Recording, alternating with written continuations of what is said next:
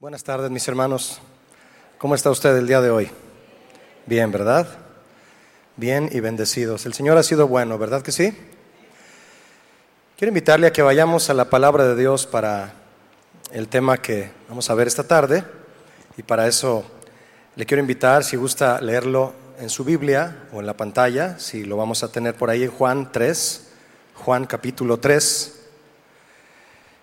Quiero leer, si me permite, desde el versículo 1 en adelante. Juan capítulo 3 a partir del verso 1.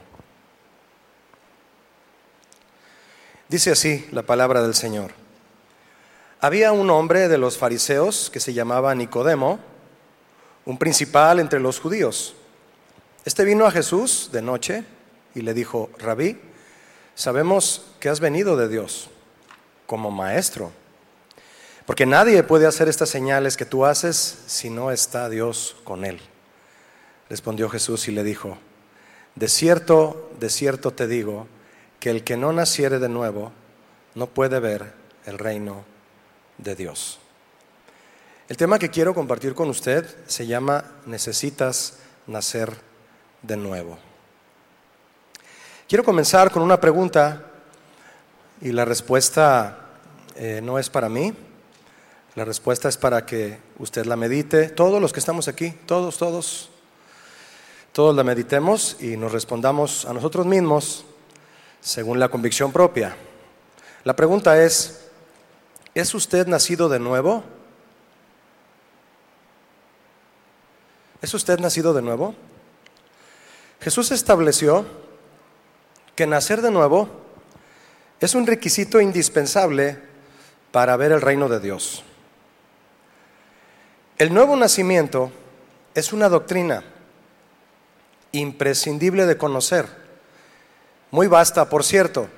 Yo solo voy a compartirle, mi hermano, unos minutos de lo que comprende, de lo mucho que comprende la doctrina del nuevo nacimiento. Es una doctrina que puede constituir toda una serie, toda una enseñanza en un instituto bíblico, todo un curso completo. Es una doctrina indispensable de estudiar, se debe de enseñar bien, y es imprescindible de experimentar, no solo de aprenderla. Es imprescindible de experimentar el nuevo nacimiento por todos aquellos que simpatizan con el cristianismo. Porque ciertamente muchos son los que simpatizan con el cristianismo, pero no todos son cristianos nacidos de nuevo. Hay muchos, muchos, muchísimos simpatizantes y muchos de ellos creen que son nacidos de nuevo y no lo son. ¿Qué es nacer de nuevo, mis hermanos? ¿A qué se refirió Jesús? Nacer de nuevo, tal como se escucha, se refiere al renacer, volver a nacer, de una persona a partir de que se arrepiente de su vida de pecado, atendiendo el llamado de Dios. ¿Cuál es el llamado de Dios? El Evangelio. ¿Cuántos escucharon el Evangelio aquí? Las buenas nuevas de salvación. ¿Usted las escuchó? ¿Sí? Bueno, es alguien que atiende, se arrepiente por haber atendido el Evangelio y se dispone a vivir una vida nueva en Cristo, rogando al Señor, y esto es lo más importante, rogando al Señor que su Espíritu Santo descienda a morar en su vida para guiarlo en un nuevo caminar de consagración, de santidad y de fe. Esto es a grandes rasgos, mi hermano, lo que comprende o lo que es nacer de nuevo. En base a esto, usted podría meditar profundamente si de verdad usted ya ha experimentado un nuevo nacimiento. Usted debe de examinarse. Si usted ha renacido a una nueva vida o no, a una nueva forma de pensar y de ver la vida a través de la palabra y las promesas de Dios, guiado por el Espíritu Santo y viviendo con el deseo perseverante de agradar a Dios, perseverante, de agradar a Dios y caminando en santidad y fe ante Él. Le he hecho un resumen, lo más corto posible, de lo que podría venir a su mente si usted medita y dice, yo yo he nacido de nuevo. Bueno, piénselo. Al igual que aquel fariseo que usted leyó conmigo eh, ahorita en Juan capítulo 3, que se llamaba Nicodemo, que buscó a Jesús, a muchos hoy aquí, todos los, de todos los que estamos y de los que nos están escuchando, eh, les podría sorprender el tema. Podría haber varias posturas en cuanto a este tema. Y, en cuanto a la pregunta inicial que le hice, ¿es usted nacido de nuevo? Podría haber varias posturas. Por diferentes razones. La primera razón es porque para algunos el tema y la pregunta son un asunto totalmente nuevo.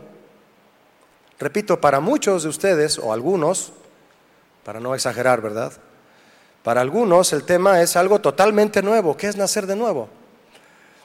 Como lo fue para Nicodemo, quien jamás se imaginó que Jesús le presentaría una doctrina como esta. Para Nicodemo fue algo impactante. ¿Qué es eso? y por las preguntas que más adelante hizo. Y el reto que conlleva la doctrina, que es, necesitas nacer de nuevo. La segunda razón, la segunda postura en cuanto a este tema, o por la que este tema podría despertar interés, es porque para otros el tema ya es conocido y viven con la plena convicción de que han nacido de nuevo, pero reafirmarse en esta doctrina para reforzar las convicciones y fortalecer la fe, nunca estará de más. Amén. Otra postura ante esta doctrina del nuevo nacimiento, otra razón por la que puede llamar la atención el tema para otros es porque aunque han oído del tema más de una vez, así como Job, de oídas, llama su atención a algunos debido a que no le han dado la importancia que requiere, la cual es crucial la cual es vital. ¿Por qué? Porque Jesús ha dicho que quien no naciere de nuevo no podrá ver el reino de Dios. Una cuarta postura, una cuarta razón por la que el tema podría interesar a otros es porque dudan de su nuevo nacimiento. Dudan si son o no nacidos de nuevo. Pero si hoy nos humillamos ante el Señor y juntos le pedimos, Jesús los guiará a un nuevo nacimiento. ¿Cuántos lo creen? Para que puedan ver el reino de Dios. ¿Cuántos quieren ver el reino de Dios? Bien. Sí los veo con ganas de ver el reino de Dios. En lo que se sabe de la vida de Nicodemo, todos podemos encajar en algún momento de su trayectoria. Todos aquí, todos somos Nicodemo. Diga conmigo, o dígale al que está a su lado, hola, me llamo Nicodemo. Está bien, ¿no? El nombrecito, ¿no? Está, suena, suena con autoridad, ¿verdad? Nicodemo. Dígale Nico de cariño. Y todos tenemos la misma necesidad que él tenía. Todos, todos, todos. Todos tenemos la necesidad de nacer de nuevo. Nicodemo era un religioso. Pero resultó ser un religioso ansioso por encontrar algo nuevo. Mire mi hermano, todos los seres humanos son religiosos. Quienes ya lo somos, alguna vez lo fuimos. Quienes ya no lo somos, quise decir, perdón, alguna vez lo fuimos. Tú puedes decirme, Julio, yo no tengo ninguna religión. O alguien podría decirlo, pues, no tengo, yo no tengo ninguna religión. A mí me gusta el deporte pues esa es tu religión. A mí me gusta estar todo el día en las redes sociales, pues esa es tu religión. Yo soy ateo, Julio, pues esa es tu religión. Y el Dios al que adoras eres tú mismo. Y los argumentos por los cuales dices que Dios no existe es tu Biblia. Eres un religioso si eres ateo. Todos somos religiosos. Pero una cosa es cierta, a todos los seres humanos, a cada uno en su religión y en su religiosidad, el Señor hará que oigan su voz. ¿Cuántos dan gracias a Dios por eso? Por eso Él no ha venido, mis hermanos. Porque todos tienen que oír su voz. Nadie va a tener el pretexto de yo nunca escuché de ti, Jesús. No, todos lo van a oír. Él hará que todos oigan su voz, su evangelio, y hará que les llegue el momento de elegir si continúan en su religiosidad o si lo siguen a Él. Hay religiosos que se aferran al ejercicio de su religión, lo toman en serio, la practican en serio, y no hay poder humano que lo saque de ahí. Y si oyen el Evangelio, lo resisten y se quedan en su religiosidad. ¿Conoce usted a alguien así? Probablemente sí. Sí. Le dices, ven conmigo a la iglesia, mira, eh, Cristo es la vida. Él puede cambiar tu vida. Ese es el Evangelio. Él murió por ti en la cruz y murió por todos los pecadores. Que, y si vienes a él, él, es el Señor de tu vida y serás salvo. Y dice, no, gracias, yo, yo me quedo con mi religión. Pero también hay religiosos que ejercen solo por herencia, por costumbre. Y déjeme decirle que también el cristianismo puede convertirse en una religión que se ejerce por costumbre. También. Lo, lo convertimos en una cristiandad. También hay religiosos entonces que ejercen solo por herencia, por costumbre y sin devoción, pero con una ansiedad secreta, una ansiedad secreta de que algo nuevo suceda en algún momento de sus vidas. Y cuando oyen la voz de Dios, el Evangelio, prueban. Son los que se atreven a probar. Y muchos, no todos, muchos de ellos logran salir de la religiosidad y experimentar una nueva vida en Dios. ¿Cuántos salieron de su religiosidad y experimentaron una nueva vida en Cristo aquí? Todos. Hágale así para hacer aire. Que se vaya el calor, ¿verdad? No le haga caso al calor y se va. Es como el enemigo, resístalo y huirá de vosotros. Amén. En su religiosidad, Nicodemo seguramente estaba ya cansado de no sentir plenitud. Estaba cansado de no sentir de no sentirse completo, de no hallar propósito en la vida. Peor, mis hermanos, de vivir sin gozo, porque como no era salvo, no tenía el gozo de la salvación. Y todo esto aún siendo, escuche, un principal entre los judíos, es decir, alguien de renombre, de altura, en cuanto al puesto, a su posición eh, religiosa y también política en Israel. Yo le pregunto, ¿es posible que alguien, después de tantos años de trayectoria, nombramiento, experiencia y posición, pueda llegar a sentirse vacío? ¿Me ayuda respondiendo sí o no? Si es posible sentirse vacío, por supuesto. Por supuesto que es posible. Precisamente esa fue la razón por la que Nicodemo buscó a Jesús, porque se sentía vacío. Creyó que sabía y tenía Repito, creyó que sabía y tenía todo. Pero al ver lo que Jesús enseñaba y hacía,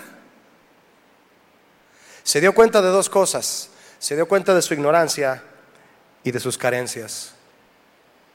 De su ignorancia y de sus carencias.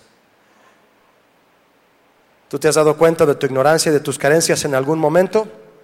Ese es el momento preciso, mis hermanos, en el que Jesús puede llenarnos y darnos todo lo que necesitamos. Se dio cuenta de su ignorancia y de sus carencias, porque aunque tengamos conocimiento bíblico, si no tenemos revelación bíblica, seremos ignorantes de lo que Dios quiere hacer con y en nuestras vidas. Al buscar a Jesús, Nicodemo halló lo que la religión no pudo darle, la salvación de su alma. Y con ello plenitud, gozo y propósito en la vida. ¿Cuántos tienen ahora plenitud, gozo y propósito en la vida? Porque tenemos a Cristo, mi hermano. Pero así vino Él. Y mire, esto es interesante de meditar. Para todos los que estemos aquí, para todos los que estén escuchando, interesante de meditar a qué venimos a la iglesia. A cumplir con una costumbre religiosa que no nos transforma en absoluto o a buscar a Jesús para que nos revele la voluntad del Padre. Importante de meditar, ¿no lo cree? Hasta aquí yo le hago otra pregunta, mi hermano. ¿Cómo calificarías tu vida en el tiempo que llevas como creyente? ¿Cómo la calificarías? Si tienes la seguridad de que has nacido de nuevo, al Señor no le desagrada que declares con seguridad y modestia cómo es que Él te ha ayudado a llegar donde estás, por su gracia, a partir del día en que Jesús te encontró y naciste de nuevo en Él, así como el apóstol Pablo, que el día que se encontró con Jesús, nació de nuevo, sin duda, y fue un hombre diferente por completo, totalmente opuesto a lo que era antes de Cristo. Ahora su vida después de Cristo era otra para animar y para animar, mejor dicho, a los filipenses, una de tantas iglesias que él supervisaba y pastoreaba, para animarlos a ellos a seguir adelante en la nueva vida en Cristo, les dijo lo siguiente en Filipenses 3:12. Pablo les dijo, no estoy diciendo que ya lo alcancé todo. No. ¿Usted ya lo alcanzó todo? No, no estoy diciendo que ya llegué a la meta. No estoy diciendo que ya sea perfecto, pero prosigo. Prosigo por ver si logro asir aquello para lo cual fui también asido por Cristo Jesús. Y una cosa hago, una cosa hago, olvidando ciertamente lo que queda atrás, me extiendo a lo que está delante, no atrás, y prosigo a la meta, al premio del supremo llamamiento en Cristo Jesús. ¿Cuántos van por el supremo llamamiento, por el premio? Los que son nacidos de nuevo. Pero tal vez Tú estás aquí hoy como Nicodemo, antes de Cristo. Y tal vez no lo has detectado. Eso es importante. Y en el tiempo que llevas como creyente, porque eres creyente, otra cosa es ser cristiano. El significado es totalmente diferente. En el tiempo que llevas como creyente, tal vez has logrado una gran trayectoria religiosa. Y si es así, entonces necesitas lo que Nicodemo necesitaba. Necesitas nacer de nuevo. Vaya conmigo, si es tan amable, al verso 2 de Juan 3. Verso 2, vaya conmigo, por favor. Verso 2 de Juan 3. Dice así, este, ¿quién? Nicodemo, vino a Jesús de noche y le dijo, rabí, Sabemos que has venido de Dios como maestro, porque nadie puede hacer estas señales que tú haces si no está Dios con él. En el comienzo de esta charla, mis hermanos, en el comienzo de esta entrevista, yo quiero invitarle a que usted comience a discernir, detectar las características que distinguen a un hombre que ha nacido de nuevo y a uno que todavía no ha nacido de nuevo. Y que usted logre identificarse para ver por qué razón vamos a orar al final de la, de la predicación. Amén. ¿Qué es lo que usted va a orar conmigo al final? ¿Por qué razón vamos a orar? ¿Por qué va a orar usted cuando esta predicación termine? En primer lugar, Nicodemo vino a Jesús de noche. Nicodemo era un creyente encubierto. Yo me preguntaba cuando leí esto, ¿cómo me consideraría yo? ¿Como un creyente encubierto o como un discípulo al descubierto? ¿Qué es usted? ¿Un creyente encubierto que de vez en cuando asiste a la iglesia? ¿O un discípulo al descubierto que abiertamente declara su amor por Jesús y su caminar detrás de él? Nicodemo temía ser descubierto, vamos identificándonos aquí. Él pertenecía al grupo de los fariseos, que como usted sabe, era una casta sacerdotal que rechazaban a Jesús porque Jesús socavaba su autoridad y rebatía sus puntos de vista. Saber los demás fariseos que Nicodemo visitaba de noche a Jesús era peligroso para Nicodemo, sobre todo para su reputación y para la inseguridad que tenía de quién era Jesús, si era o no era lo que él, lo que él esperaba encontrar. Pero a diferencia de los demás fariseos, Nicodemo indagó, escúcheme, él investigó no solo rechazó a Jesús como los demás fariseos, él se puso a pensar y dijo, yo voy a investigar, voy a indagar y creyó que Jesús tenía respuestas. Y aunque Nicodemo era un erudito, él quería aprender. Importante esto, ¿no? Y fue a Jesús para instruirse, mire usted, y consiguió mucho más de lo que esperaba. Consiguió un desafío a una nueva vida. ¿A cuántos les sucedió así? Una invitación a la iglesia, algo de lo que tú esperabas, algo, eh, esperabas algo normal, natural. Voy a acompañar a mi amigo, a mi madre, al que me invitó a la iglesia y listo. Me ha estado invitando y voy a ver de qué se trata. Y a quienes el Señor tocó en ese momento de su visita a la iglesia y llegó al fondo de tu corazón por su gracia y fuiste salvo, era algo que no te esperabas. Seguramente no te lo esperabas. Nicodemo quería ser un discípulo al descubierto de Jesús, pero todavía tenía cosas que se lo impedían. ¿Qué te impide a ti acercarte a Jesús por completo? Siempre habrá obstáculos para acercarnos y rendirnos a Él. Y muchas veces, la mayoría de esos obstáculos, los obstáculos más grandes, la mayoría de las veces, están en nosotros mismos, como el temor, el que dirán, la duda, la desidia. Y déjeme decirle que debemos vencer todo eso si queremos la vida nueva que Dios nos ofrece. Si tú estás aquí hoy, tienes que hacer a un lado todo eso para poder tomar la nueva vida que Jesús te ofrece. No importa cuán inteligentes o educados podamos ser, todos aquí, todos necesitamos acercarnos a Cristo con un corazón abierto y dispuesto a fin de que Él nos enseñe la verdad. Él es la verdad y es la única verdad que nos hará libres de lo que nos impida vivir la vida plena en Él. ¿Has nacido de nuevo? ¿Sabes que necesitas nacer de nuevo? ¿Dudas si eres nacido de nuevo? Hoy el Señor te invita a que salgas de eso y te definas. Este fue el primer paso, mis hermanos, y gran paso que Nicodemo dio hacia su renacer. ¿Cuál? Hacia su paso, primer paso hacia la nueva vida que Cristo tenía para él. ¿Cuál fue ese primer paso? Reconocer su profunda necesidad de revelación. ¿Puede decir conmigo en voz alta revelación? Gracias. Reconocer su profunda necesidad de revelación, de saber el significado de todo lo que ya sabía del Mesías. ¿Qué sabes tú de Jesús? Nicodemo sabía mucho del Mesías. Y respecto a esto, mis hermanos, a su necesidad profunda de revelación, yo quiero invitarle a que descubra conmigo una palabra clave en el versículo 3 de Juan capítulo 3. ¿Quiere leerlo conmigo, por favor? Juan 3.3. Estamos hablando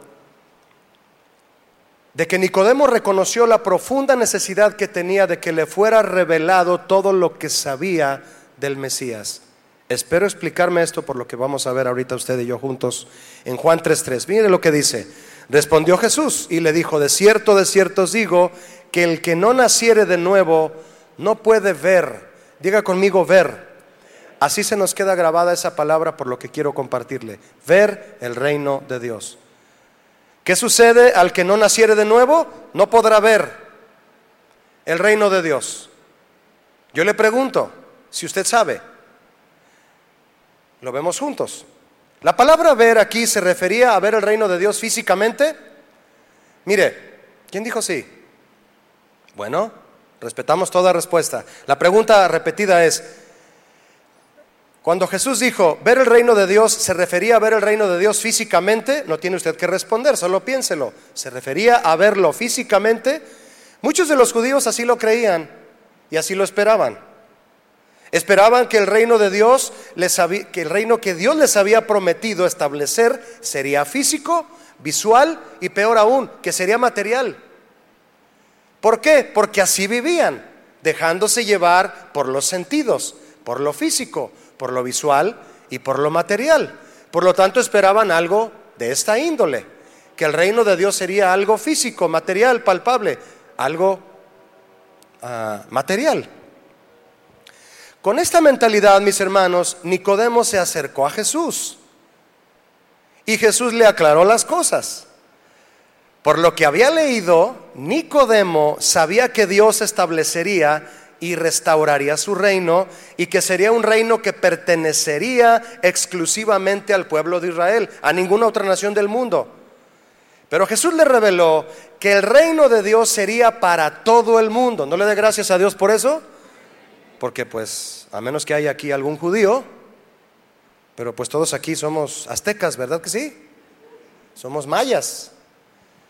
Somos de México. Entonces, no hubiera sido para nosotros el reino de Dios, pero sí lo fue. Sí lo fue y se lo dijo Jesús a Nicodemo en Juan 3:14. ¿Quiere verlo conmigo? Fíjese la explicación que le da a Nicodemo, porque Jesús sabía que Nicodemo conocía la ley. Por eso empieza a hablarle cosas de la ley, porque sabía que se las iba a entender. Juan 3:14 le dice Jesús, como Moisés levantó la serpiente en el desierto, así es necesario que el Hijo del Hombre sea levantado. ¿De qué está hablando Jesús? Levantado en una cruz, clavado en una cruz. Así lo levantaron, no que lo levantaran en hombros. Ah, no, mis hermanos. Es levantado en una cruz. Eso representaba aquella, aquella serpiente. Dice Jesús en el 15, para que todo aquel que en él cree no se pierda, mas tenga vida eterna. Y le da otro por qué, y usted lo sabe, es Juan 3:16, ¿se lo sabe de memoria? Porque mira Nicodemo, de tal manera amó Dios al mundo que ha dado a su Hijo unigénito para que todo aquel que en él cree no se pierda, mas tenga vida eterna. ¿Cuántos pertenecen a este mundo?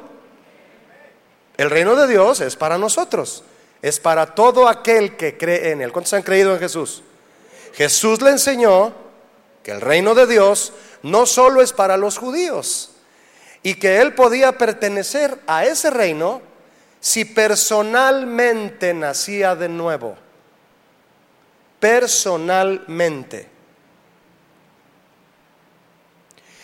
Este definitivamente, mis hermanos, era un concepto revolucionario. Le fundió los fusibles a Nicodemo. Un concepto revolucionario. Que el reino de Dios no es algo nacional ni étnico, no es de un país, es algo personal y para todo el mundo. Amén. Y para verlo se requiere arrepentimiento y renacimiento espiritual. El que no naciere de nuevo no podrá ver el reino de Dios. Usted me podría preguntar, ¿Qué es el reino de Dios, Julio? Quiero verlo porque soy nacido de nuevo. O quiero nacer de nuevo. O quiero estar seguro de ser un nacido de nuevo y quiero ver el reino de Dios. No me, no me pienso quedar en esta tierra. ¿Qué es el reino de Dios entonces, mis hermanos? Pablo dijo a los romanos en 14, 17. Él, él les dijo a los cristianos en Roma que el reino de Dios no es nada material no es algo tangible, no es algo que tienes y luego se acaba y tienes que volver a conseguir. No es comida ni bebida, refiriéndose a cosas materiales, a insumos que se acaban. No es comida ni bebida el reino de Dios. No es algo visual, no es algo físico ni temporal, sino justicia, paz y gozo en el Espíritu Santo. El reino de Dios es la nueva vida que Él promete dar a cualquiera en el mundo, cualquiera en el mundo, el que quiera, el que acepte a Jesús como el Señor y Salvador y lo haga el Señor de su vida, en la nueva vida que Dios le quiere dar, si cree en su Hijo Jesucristo y lo recibe para que no se pierda y tenga vida eterna. Mis hermanos, Jesús es el reino de Dios en el corazón de aquellos que nacen de nuevo en Él. ¿Quién es el reino de Dios? Es Jesús. Entonces cuando Jesús dijo que el que no naciere de nuevo no puede ver el reino de Dios, ¿a qué se refiere la palabra ver? La palabra ver, mis hermanos, es una palabra muy interesante aquí. Cuando usted estudie más profundamente el verso 3 ah, de Juan 3, usted se va a dar cuenta de lo que es la palabra ver aquí. La palabra ver viene del griego percibir, reconocer, comprender, entender y saber. Cuando Jesús estaba diciendo, el que no naciere de nuevo no puede percibir, no puede reconocer, no puede comprender, no puede entender el reino de Dios. Eso significa que el que no naciere de nuevo, eso es lo que está sucediendo.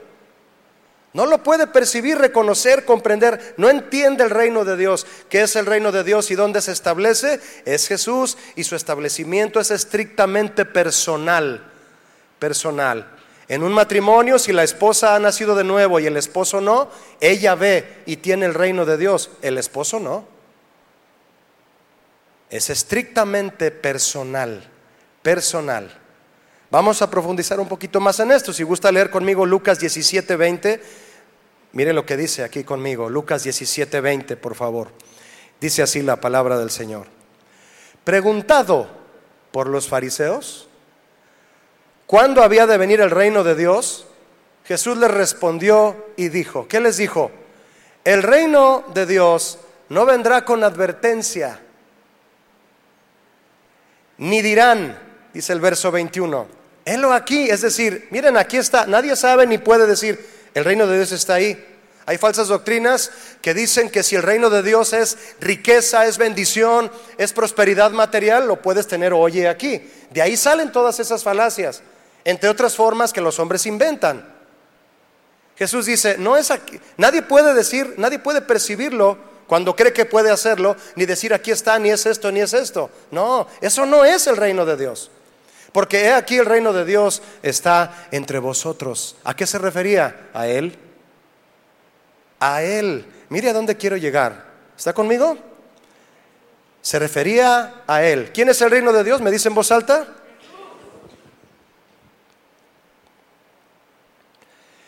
Estos fariseos no podían ver el reino de Dios y lo tenían enfrente. ¿Qué les faltaba para verlo? Nacer de nuevo. Nacer de nuevo. Usted ya lo sabe. El que no naciere de nuevo no puede percibir, no puede reconocer, no puede comprender, no entiende las cosas y los temas y los asuntos de la vida cristiana. Por eso un esposo que no es cristiano cuando ve a su esposa oír alabanzas y oír predicaciones y verla que ella está levantando sus manos y que le gusta orar, por eso el esposo se le queda viendo y la ve y, ¿tú qué estás haciendo? ¿Sí sabe de lo que hablo? ¿Sí o no? Hay personas que entran a la iglesia y ven a los y ven a otras personas de la iglesia alzar sus manos, cantar y llorar. ¿Por qué lo haces? ¿Por qué lloras, cantas y levantas las manos? Porque estás en la presencia de Dios y sientes su presencia. ¿Sí o no? La mayoría contesta. Porque los que están viendo, a los que están con las manos levantadas, se preguntan, ¿qué estarán sintiendo? ¿Por qué hacen esto? ¿Quieres entenderlo? Necesitas nacer de nuevo. El que no naciere de nuevo no puede percibir, comprender, entender, agarrar la onda de lo que está pasando. ¿No has agarrado la onda de lo que está pasando? Necesitas nacer de nuevo. A ningún nacido de nuevo le molesta que uno nacido de nuevo se burle de él. ¿Por qué cantas? ¿Por qué alzas las manos? ¿Por qué te la pasas tres horas en la iglesia un día? Eso no le molesta al nacido de nuevo porque se puede agachar y decir con humildad en su corazón, pues es que tú no lo entiendes. Tú no lo ves. ¿No ves a quién? A Cristo, al reino de Dios. No lo tienes. No agarras la onda.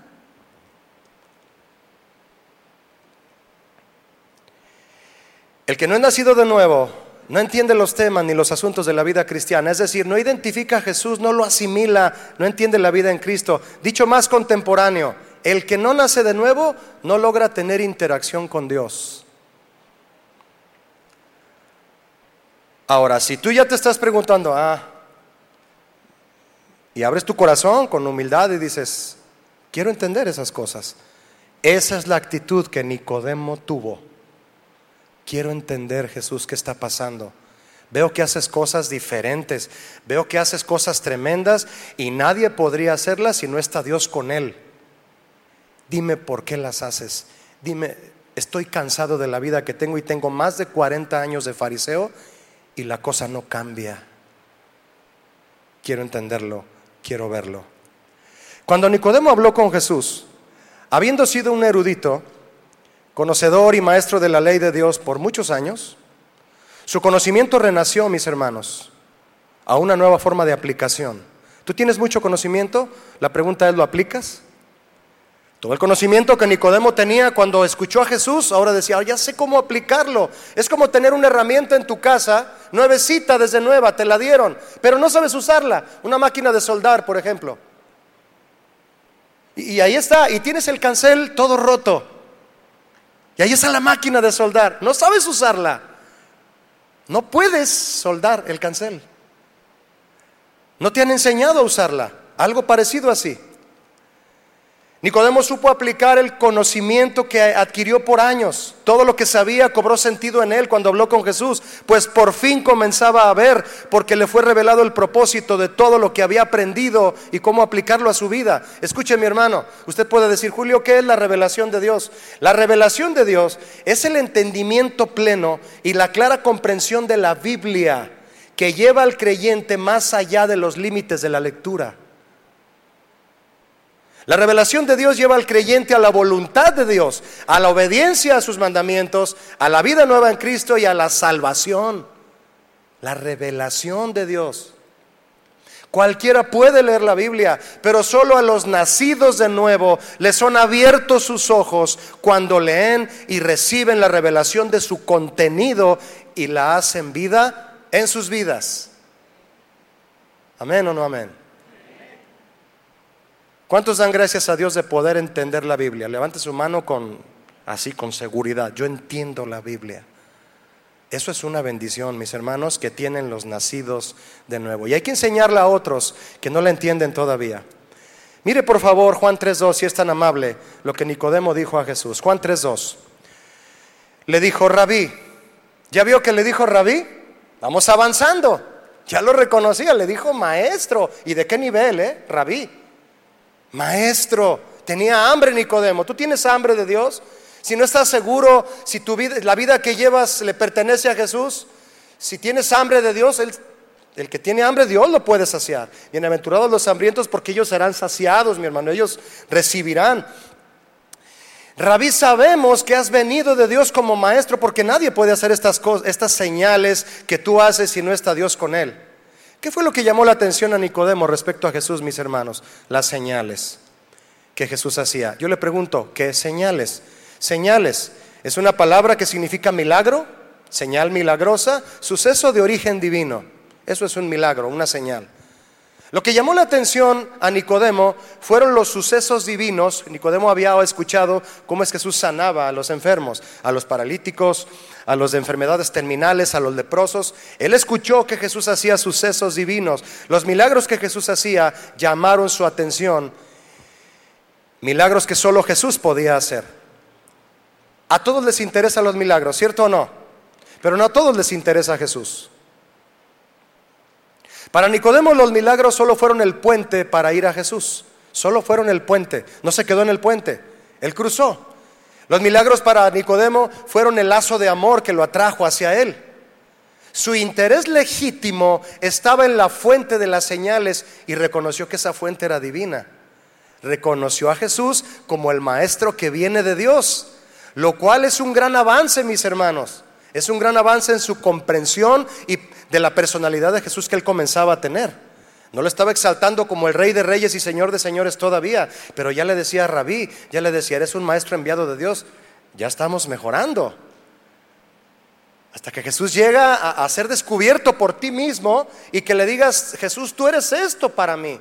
Y no vas a acabar nunca de, describir la personalidad de Jesús. Pero decirle tú eres un maestro que viene de Dios, habla de un inicio en su comprensión de la personalidad y divinidad de Jesús. Depende de quién Jesús sea para ti, es una muestra más si eres un nacido de nuevo o no. Este fue otro gran paso que Nicodemo dio hacia su nuevo nacimiento. ¿Cuál? Su sensibilidad y su sencillez de corazón para creer, mis hermanos. Escúcheme, sencillez de corazón. Dice el Salmo 19.7, la ley de Jehová es perfecta. Y mire lo que dice, que convierte el alma. Mire lo que escribió David, que convierte el alma, transforma al hombre. La palabra de Dios transforma al hombre en otro, convierte el alma. El testimonio de Jehová es fiel, que hace sabio al torpe. al ignorante, al que dice, sí, yo quiero, yo quiero creer, no sé nada, quiero saber. Ese es el sencillo. Ese es el sencillo. Quien reconoce su ignorancia y torpeza para andar rectamente, aún con todo lo que sabe y ha logrado, la palabra de Dios puede convertir su alma. Hoy Dios puede convertir tu alma y tener un comienzo como el de Nicodemo y darle sabiduría para caminar en justicia. Que Jesús comience siendo tu maestro, está bien, pero que termine siendo el Señor de tu vida. ¿Cuántos dicen amén a eso? Sí, terminó siendo el Señor de la vida de Nicodemo, comenzó siendo un maestro. ¿Cuántos años, mi hermano, habrá pasado Nicodemo estudiando la ley, escudriñándola y enseñándola? Fíjese nada más, enseñándola. Pero sin haber podido ver una sola señal de vida de Dios en él. Que lo transformara y lo guiara en santidad hacia la vida eterna. ¿Qué le llamó la atención de Jesús? Las señales, porque en su vida, en cuarenta y tantos años, no había visto ninguna sola señal de vida de Dios. Si tu conocimiento en la Biblia es vasto, qué bueno. Pero si han pasado muchos años y no has experimentado un cambio de vida que sea de bendición para ti y para los que te rodean, si no hay señales en tu vida de transformación, de rechazo al pecado, de un carácter afable, de una entrega sincera que todos puedan ver en ti, entonces es probable que tu conocimiento está solo, sin revelación. No ves el reino de Dios. Sin la vida de Dios en ti está tu conocimiento, estás solo y necesitas nacer de nuevo.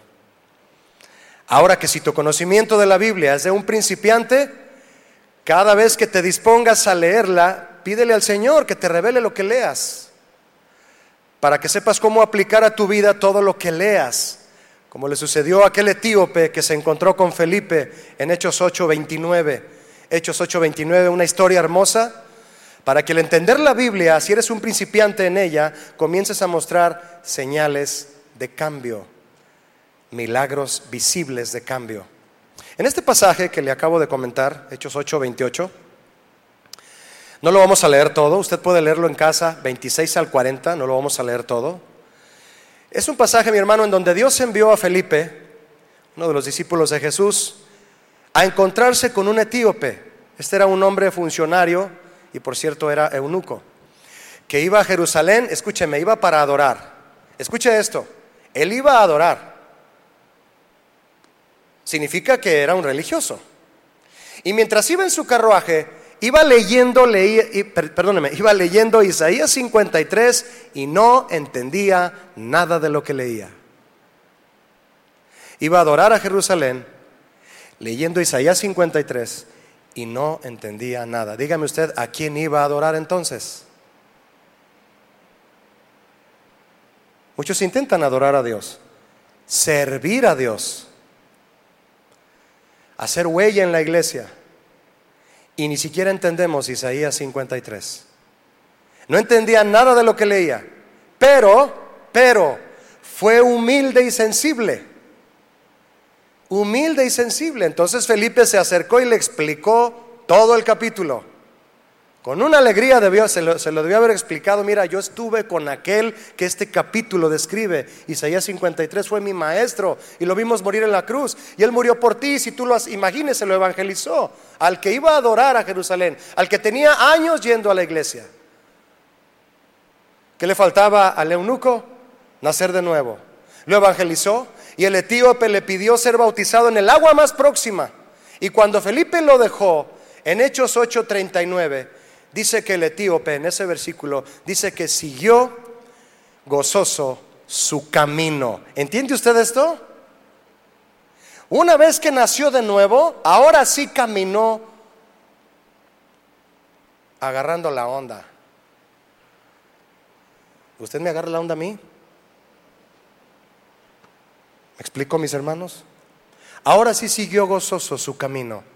Si iba a adorar a Jerusalén, imagínese el sentido que cobró en él el hecho de ahora entrar por primera vez al templo de Jerusalén y adorar de una manera diferente. Adorar al de Isaías 53, habiéndole sido revelado por Felipe. Tal vez esta sea una nueva forma de visitar la iglesia para ti.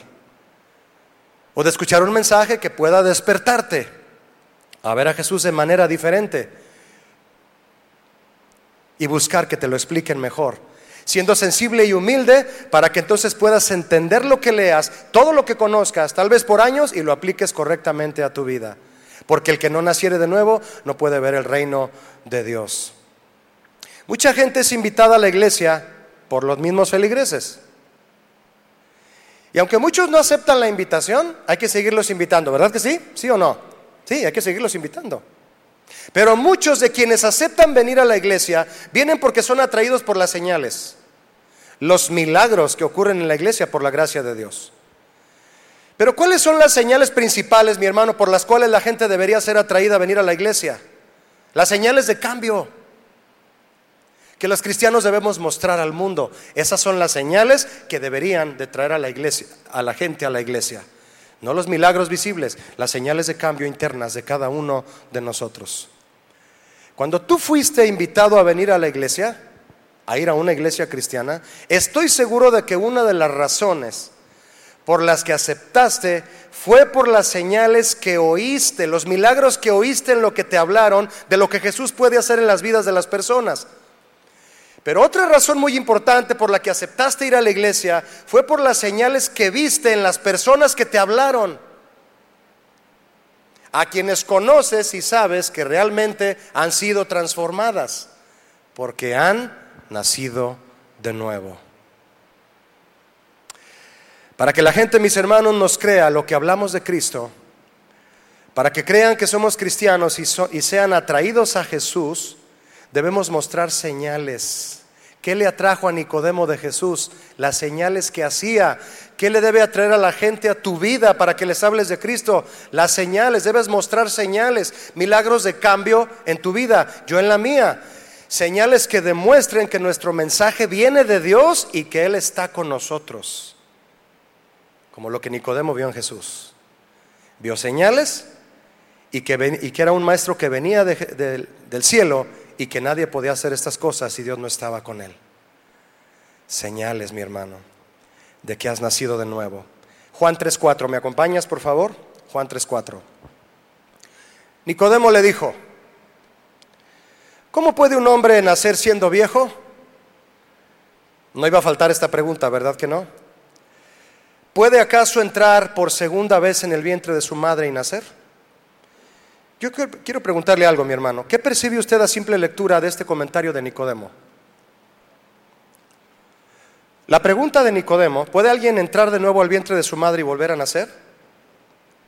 Esa pregunta demuestra que él veía imposibilidad en el hecho de que una persona pueda experimentar un nuevo nacimiento o comienzo en su vida. Es imposible. Porque tomó el reto de Jesús en el ámbito natural basado en esfuerzos humanos. ¿Cómo puede hacerle el hombre para tener una nueva vida? No se puede. Y es cierto, no se puede. Y el hecho de nacer de nuevo, Nicodemo lo vio como un concepto ilógico. Esta imposibilidad, mis hermanos, natural de experimentar una nueva vida, nosotros la podemos relacionar con personas de quienes podríamos pensar que jamás cambiarían jamás cambiarían. Tal vez tú puedes pensar ahorita en una persona de la que tú pudieras decir, es difícil que esta persona cambie. Eso pensó Nicodemo. Es imposible eso. ¿Cómo puede pasar eso humanamente? Pues humanamente no. Gente que jamás cambiaría su estilo de vida, que jamás podrían ser transformadas debido a su estado presente, al grado de sus heridas, de su carácter, de su proceder, que a nuestro parecer sería imposible de mejorar o llegar a mostrar un cambio para bien. Esa persona no va a cambiar, Julio. ¿Cómo puede comenzar una nueva vida? Tiene 80 años. Yo tengo una tía, hermana de mi padre, que por cierto el año pasado vino aquí.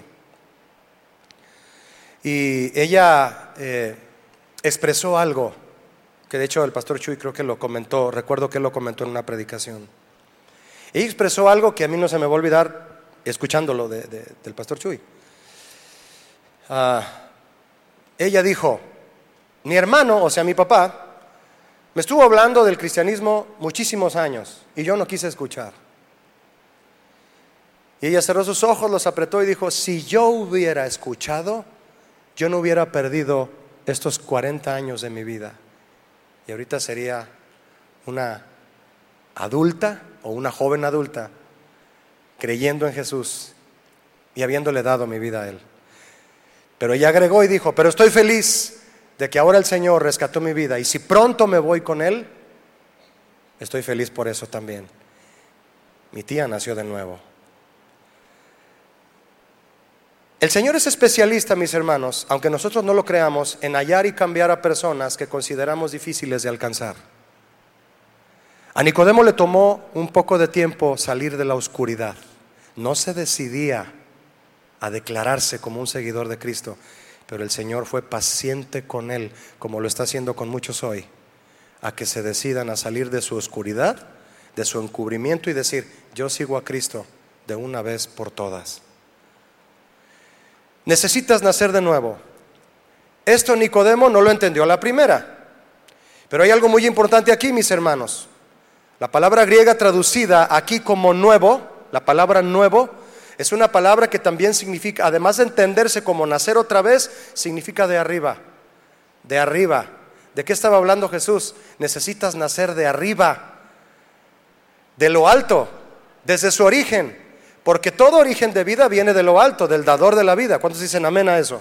Solo Dios da la vida y Él es quien la debe de quitar. Nicodemo entendió literalmente, según la primera acepción de la palabra, como nacer otra vez en lo natural mientras que Jesús tenía ambos significados en la mente y le explicó. Para entrar en el reino de Dios tienes que nacer de nuevo, pero no biológicamente, Nicodemo, sino de arriba, de allá de arriba tienes que nacer espiritualmente. Y como para el Señor nada es imposible, es de lo alto, de arriba, es de Él, de donde viene la regeneración del corazón de una persona que se arrepiente de su vida pasada y se rinde para renacer a una vida nueva en Cristo. Nacer de arriba. Vea conmigo, si es tan amable, Juan 3.5. Eso es nacer de nuevo, mis hermanos, nacer de lo alto. Respondió Jesús, mire lo que dice aquí. Juan 3.5, respondió Jesús, de cierto, de cierto, te digo, es decir, en verdad te digo, escúchame bien lo que te digo, que el que no naciere del agua y del espíritu no puede, ahora diga conmigo, entrar. ¿Ya vio que ya no dice ver? Ya no dice ver, ya dice entrar. Interesante, ¿no? Entrar en el reino de Dios. En la primera ocasión que Jesús le dice a Nicodemo que necesita nacer de nuevo, le dice que solo podrá, solo así podrá ver el reino de Dios. Y ya sabemos lo que significa, pero en esta ocasión le dice que no podrá entrar en el reino de Dios y el significado de la palabra entrar aquí es literal, literal. Significa, significa llegar, lograrlo, participar, entrar y gozar. Eso significa entrar aquí. El que no nace del agua y del espíritu no podrá llegar, lograr y participar en el reino de Dios. No va a entrar y no va a gozar. Y la aplicación de las dos expresiones de Jesús, ver y entrar, es sencilla. El que no ve el reino de Dios no entrará en él. ¿Quieres ir al cielo? Tienes que asimilar la persona de Cristo en ti, como debe de ser, como debe de ser. ¿Tú entiendes por qué a Jesús se le llama el verbo? ¿Sabes que es un término que se refiere a algo desde antes de la creación del mundo?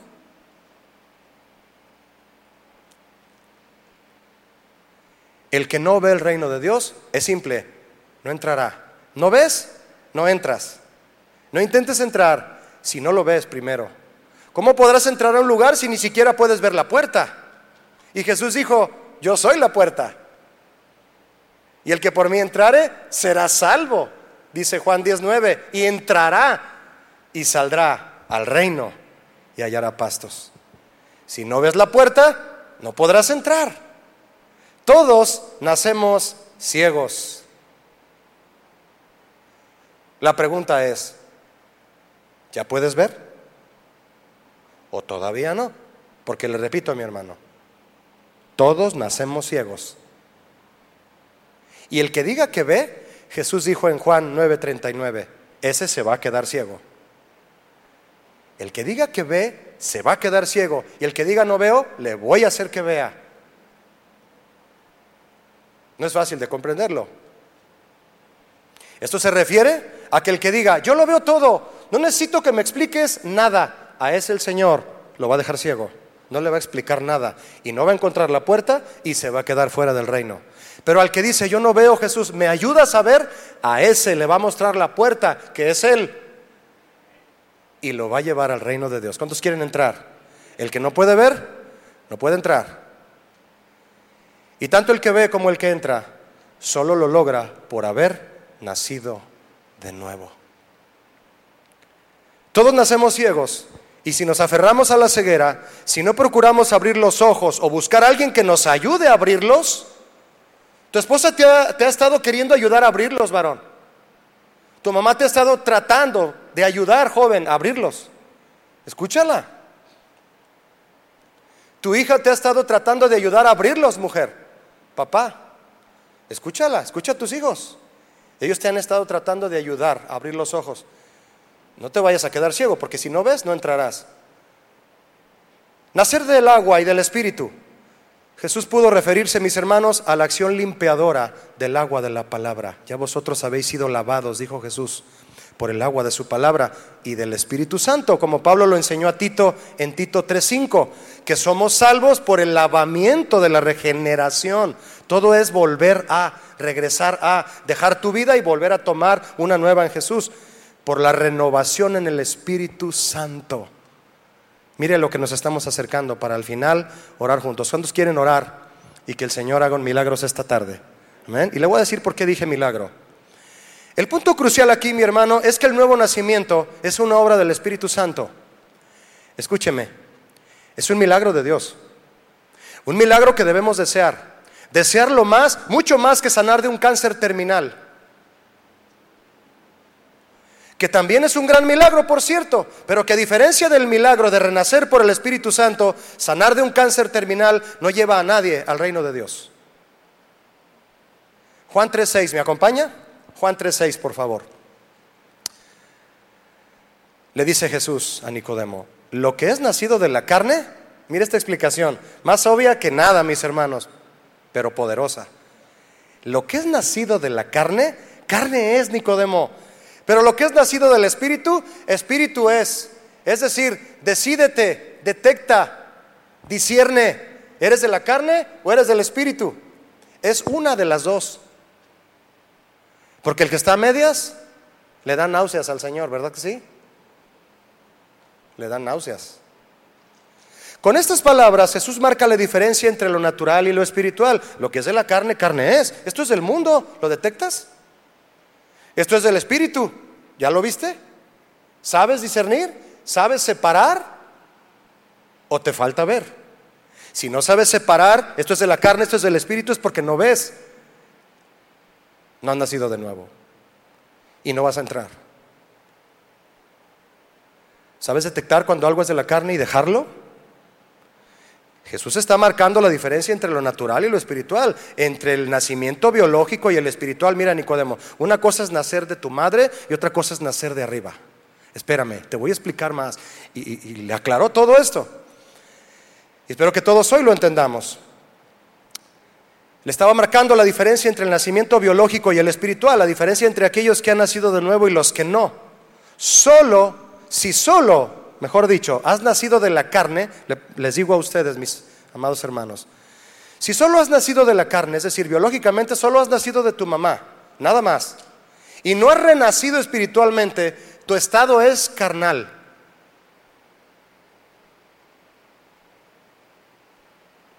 No es espiritual. Pues no tienes al Espíritu Santo. Y no podrás ver ni entrar al reino de Dios. Algo importante aquí es lo siguiente, mis hermanos. Mire, dijimos que la palabra nacer significa de arriba. ¿Se acuerda? ¿Sí se acuerdan o no? De lo alto, ¿verdad? Bien. Esta palabra también habla de origen. Nacer habla de origen. ¿Cuál es tu origen?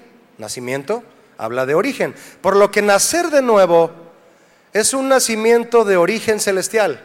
Porque nacer de nuevo es nacer de arriba. Es nacer es tener un origen celestial, que tu vida tenga un renacimiento desde lo alto, desde lo celestial.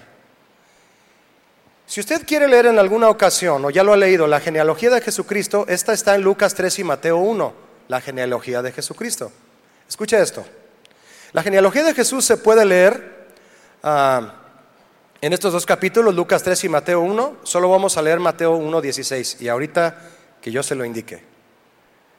En Lucas, cuando usted lea la genealogía de Jesús, comienza desde Adán y en Mateo comienza desde Abraham a describirse, pasando por cada uno de los hombres que tuvieron parte en su genealogía hasta llegar a José, que por cierto uno de los de ahí, de la mitad más o menos, fue el rey David. Por eso le decían a Jesús, hijo de David, ¿verdad? Entonces la genealogía va pasando de hombre en hombre, de los que tuvieron parte en la genealogía de Jesús hasta llegar a José. ¿Cuál José? El que desposó a María. ¿Estamos entendiendo? Sí, ¿verdad? Muy bien. Mire lo que dice Mateo 1.16. ¿Me acompaña? Ahí está en pantalla. ¿Lo quiere leer conmigo? Es el final de la genealogía. Y Jacob engendró a José. ¿Cuál José? El esposo de María. De la cual nació Jesús, llamado el Cristo. Atención, mis hermanos. Si cada hombre en la genealogía de Jesús aportó su semilla natural. ¿De qué le hablo? Del esperma. ¿Sí? Aportó su esperma para engendrar al siguiente y así hasta llegar a José. Le pregunto, ¿José también aportó su semilla natural de la carne para que Jesús naciera? El que diga que sí lo vamos a exorcizar al final, ¿ok? Muy bien. ¿Aportó José esperma para que naciera Jesús? No. Jesús nació de arriba. No fue de la carne. La semilla en María la puso el Espíritu Santo. ¿Quién dice amén a eso? Porque lo creemos y no estuvimos ahí. Y muchos se han burlado de eso. Nosotros nos alegramos de eso, ¿verdad que sí? Y el ángel fue y le dijo a José, no te asustes, le vas a ver la pancita. Pero no cometió adulterio ni te engañó. El Espíritu Santo la visitó. Amén. Fue una semilla santa y de ella nació Jesús. Jesús nació de arriba. Jesús nació de lo alto. Él es eterno. Y cuando nació como humano, su origen fue celestial.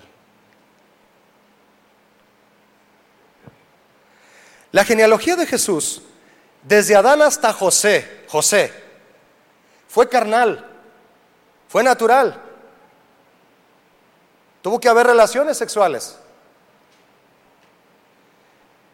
Era una genealogía bajo las consecuencias y maldiciones del pecado original, porque comenzó desde Adán. Y toda esa corriente genealógica llevaba la maldición de la desobediencia por el pecado. Pero cuando Jesús nació, alegóricamente, eh, eh, pues sí, alegóricamente él dijo, hasta aquí llega la genealogía de la carne. Yo vengo del cielo y a partir de mí mi genealogía es del Espíritu Santo. Hasta aquí llega la genealogía de la carne. Yo vine del cielo y los que nazcan a partir de mí serán una genealogía del Espíritu Santo en la que no tuvo que ver nada la carne. Si usted es nacido de nuevo, usted es de la genealogía de Jesús, que nada tiene que ver con la carne. ¿No le da gozo eso? Amén. Jesús ya existía en el cielo antes de venir a la tierra, ¿sí o no? Ah, sí. Por supuesto que sí, Él es el que es. Sin embargo, para venir a la tierra, su vida tuvo un nuevo origen. ¿Acaso no nació como un bebé? Sí, nació como un bebé. Tuvo un nuevo origen. Para ser un humano nació de una mujer y bajo la ley, según Gálatas 4:4, y empezó de cero.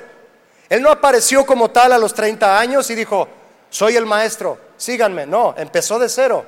Así los nacidos de nuevo empiezan de cero. A un nuevo renacer. No te desanimes si acabas de nacer de nuevo. El Señor te va a dar tu papilla te va a cambiar el... No, no es cierto. Te va a enseñar a caminar. Mire, mi esposa cuida a un bebé como desde los, espero no equivocarme, como desde los cuatro meses lo cuida ahí en casa por un, favor a una vecina. Lo cuida un rato en la mañana. Pero ya tiene con nosotros más de un año. Lo hemos visto, mire, ya nos encariñamos con el niño. Y que no lo sepa la mamá, ¿verdad? No, no es cierto. Y, ya lo vemos y lo sentimos como de la familia. Y lo hemos visto crecer y ahora ya camina y parece un robot, ¿verdad? Ya saben cómo caminan los niños de un año, ¿verdad? Parecen el extraterrestre. Y causa toda la gracia que usted ya sabe, pero usted cruza los brazos y lo ve y dice, ¿cómo ha crecido? ¿Y cómo ha avanzado? Ahora ya camina. Ahora ya le digo no y no agarra lo que no quiero que agarre. Nació y va creciendo. Así son los nacidos de nuevo en Jesús pero son de la, genealogía del Espíritu Santo. Entonces Jesús empezó de cero, mi hermano, para mostrar a la humanidad una vida limpia desde su nacimiento y hasta su muerte. Y le era preciso morir, como a usted y a mí nos es preciso morir, para resucitar y demostrar con ello el poder que Él tiene para dar vida y hacer renacer con su Espíritu a todo aquel que crea en Él, aunque esté muerto. Porque Él dijo, yo soy la resurrección y la vida. El que cree en mí, aunque esté muerto, la genealogía de Jesús, porque Él es la resurrección, y la vida. Mire lo que Pablo enseñó a los Corintios. ¿Quiere ver esto conmigo, por favor? Es primera a Corintios 15:45. Mire qué interesante está esto.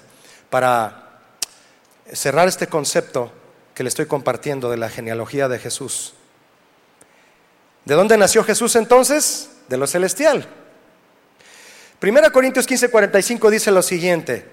Así también está escrito, mucha atención mis hermanos, fue hecho el primer hombre, Adán, alma viviente, es decir, vivió como hombre, se desarrolló, se multiplicó, murió y listo. Fue un hombre como cualquier otro en la tierra, un ser humano. Pero el postrer Adán, ¿qué fue? Espíritu vivificante. ¿Quién es el postrer Adán? Jesucristo.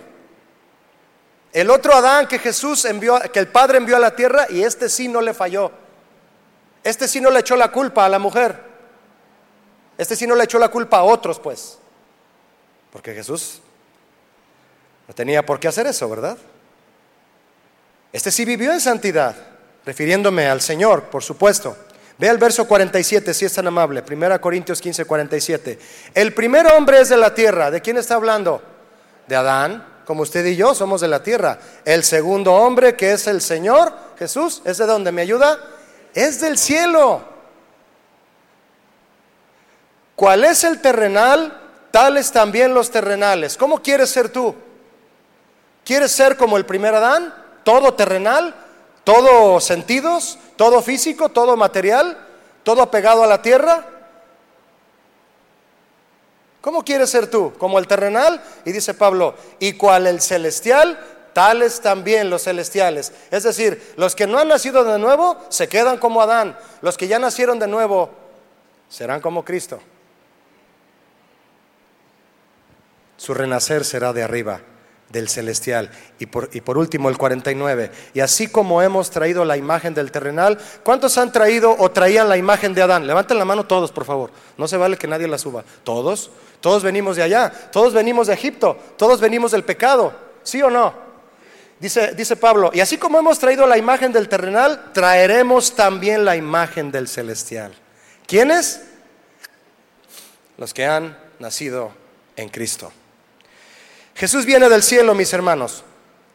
Y es por esto que a partir de Jesús, todos los que nacen en Él son nacidos del Espíritu Santo. Y la carne y el pecado ya nada tienen que ver ni en su nacimiento ni en su vida. Significa entonces que el renacer en Cristo jamás, que al renacer en Cristo jamás volveré a pecar. Déjeme leerle primera carta de Juan 3.9, primera carta de Juan 3.9. La pregunta fue, ¿significa entonces que al renacer en Cristo jamás volveré a pecar? Porque el pecado ya nada tiene que ver con mi vida. Dice primera de Juan 3:9, todo aquel que es nacido de Dios no practica el pecado, porque la simiente de Dios permanece, perdóneme, en él y no puede pecar porque es nacido de Dios. Todo aquel que es nacido de Dios no practica el pecado. ¿Qué significa, mis hermanos? Significa que los verdaderos creyentes no hacen del pecar una práctica, ni se vuelven indiferentes a la moral de Dios. Es decir, les duele pecar, les interesa vivir una vida santa, aunque fallen. Esa es muestra de que has nacido de nuevo. Ya estás detectando, por todo lo que hemos hablado hasta aquí, si hay un nuevo nacimiento en ti o no. La palabra practicar aquí significa procurar. El que es nacido de Dios no procura andar pecando. Si yo le digo a mi hijo, hijo, si tú vas a esa fiesta te vas a contaminar. Yo tengo que convencerlo por la palabra de Dios de que él no necesita ir a la fiesta para comprobarlo. Y si él es nacido de nuevo, él va a decir, no tengo por qué comprobarlo. Pero el que no es nacido de nuevo, nada más está procurando comprobar si se contamina o no. Y termina todo lleno de lodo. El que no es nacido de Dios, procura el pecado. No le importa la moral divina. Todos los creyentes pecamos todavía, mis hermanos, todos, pero los que son nacidos de nuevo se esfuerzan por ganar la victoria sobre el pecado. Esa es la diferencia. ¿Y qué significa la simiente de Dios permanece en él? Fíjese de lo que usted y yo habíamos hablado, de la genealogía de Jesús. La simiente de Dios permanece en él significa que los verdaderos creyentes no nacen, no hacen, perdóneme, del pecar una práctica porque la nueva vida de Dios ha nacido en ellos. Los nacidos de Dios pertenecen a, la genealogía de Jesús, la que Él inició con la simiente santa de Dios, con la que Él los engendró en el Espíritu Santo y en la que ahora permanecen y los lleva con poder a la victoria sobre el pecado. ¿Cuántos tienen victoria sobre el pecado? Aunque le puedas volver a fallar a Dios, eso no significa que no tienes victoria sobre el pecado. Y la última pregunta, mis hermanos, para orar. ¿Y cómo he de nacer de nuevo? Tal vez tú te hagas esa pregunta, porque vamos a orar por todos los que dicen, creo que no he nacido de nuevo. Creo que a veces todavía me da por procurar pecar adrede. Adrede. Juan 3.8. Juan 3.8, Jesús le dijo a Nicodemo, mira Nicodemo, el viento sopla donde quiere y oyes su sonido, oyes el viento, pero no sabes de dónde viene ni a dónde va. Qué sabiduría, ¿no, mis hermanos? Así es todo aquel que es nacido del Espíritu. ¿Qué significa esto, mis hermanos? Jesús explicó que no podemos controlar la obra del Espíritu Santo.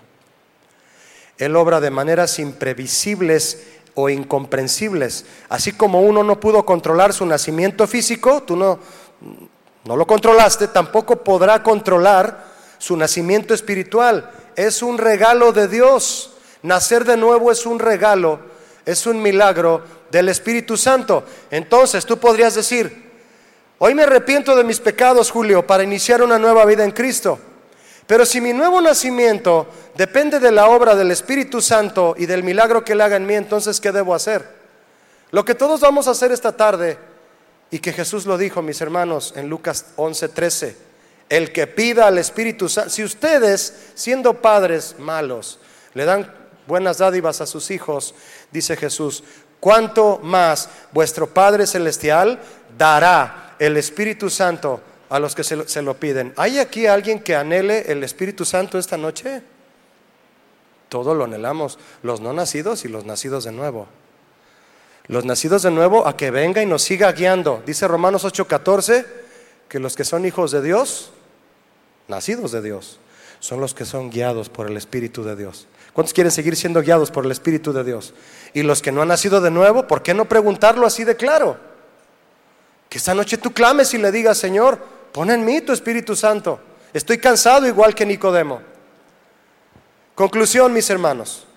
Cuando el Espíritu Santo vive en nosotros, y Jesucristo nos da nueva vida, nacer de nuevo es más que un inicio. Es recibir un nuevo nombre de familia basado en la muerte de Cristo por nosotros. Cuando eso sucede, Dios nos perdona y nos acepta totalmente. El Espíritu Santo nos da una nueva una nueva mente y un nuevo corazón y vive en nosotros y nos ayuda a ser como Cristo. ¿Usted quiere ser como Cristo? Cada día más, sí. Nuestra perspectiva cambia, mis hermanos. Cambia tu manera de pensar.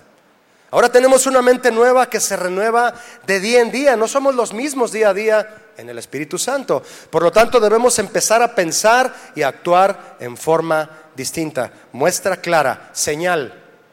milagro que muestra que has nacido de nuevo. Hoy tú podrías estar aquí y ser un cristiano nacido de nuevo. Gloria a Dios por eso. Y dejar de ser un creyente, ah, o podrías ser un cristiano dudoso, temeroso o indeciso. Y eso puede terminar ahora.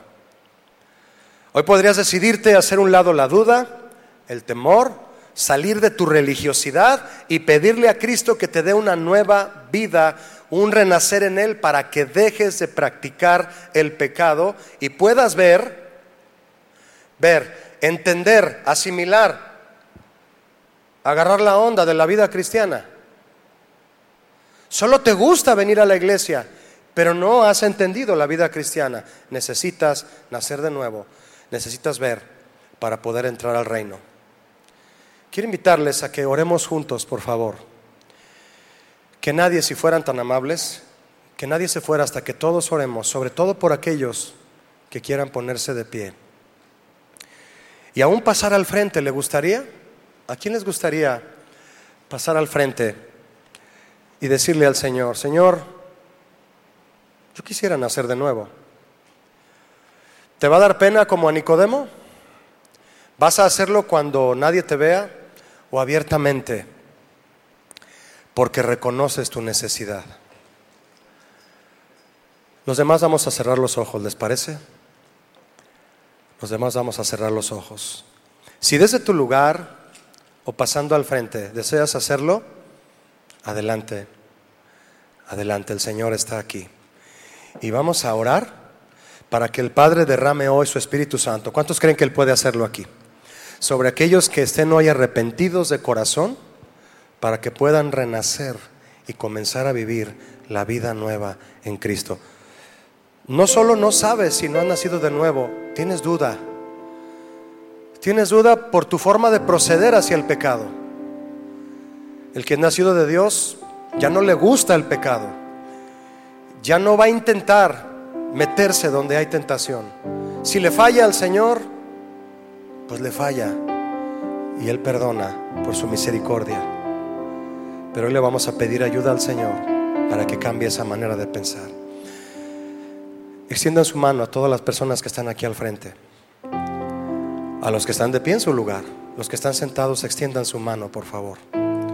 Y vamos a orar juntos esta oración. Padre, esta noche, tal como el Señor Jesucristo, nuestro Señor, lo dijo, si ustedes siendo malos como padres dan buenas dádivas a vuestros hijos, ¿Cuánto más el Padre Celestial da el Espíritu Santo, dará el Espíritu Santo a los que se lo pidan? Y vamos a pedirlo. Alza tu voz conmigo. Los cantores, los nacidos de nuevo, alza conmigo la voz y dile, Padre, esta noche rogamos que tu Espíritu Santo, Señor, descienda a este lugar. Lo necesitamos. Lo necesitamos todos, Señor. No solo los que no han nacido de nuevo, no solo los que no te conocen, Señor. No solo los que dudan si son nuevos en ti o no. Todos lo necesitamos para reforzar nuestras vidas día a día, para que nos guíe en santidad, en fe, en consagración a esa nueva vida en Cristo que tú tienes para nosotros, Padre. Hoy esta noche, Señor, estas personas que se han puesto de pie, que en ahí en su silla o en este lugar al frente, Señor, te están diciendo, Señor, desde el fondo de su corazón, ya no quiero pertenecer a la genealogía de Adán. Ya no quiero pertenecer al terrenal. Ahora quiero pertenecer al celestial. No quiero pertenecer al que corrió después de haber pecado, sino al que le hizo frente al pecado sin haber pecado, dando su vida por mí en la cruz y derramando su sangre para hacerme ahora a mí limpio de toda maldad, de toda transgresión y poder comenzar una vida nueva en mi Padre, en Jesús.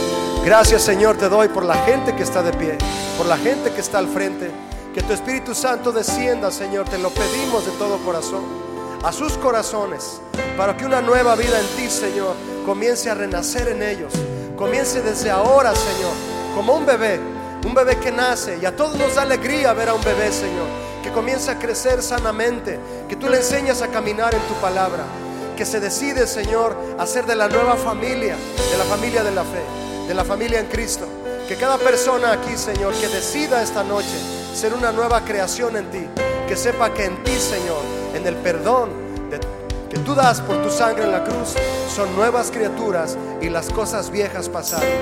Gracias, Señor, por todos los que están escuchando a través de la red también. Todos los que están diciendo, yo quiero nacer de nuevo.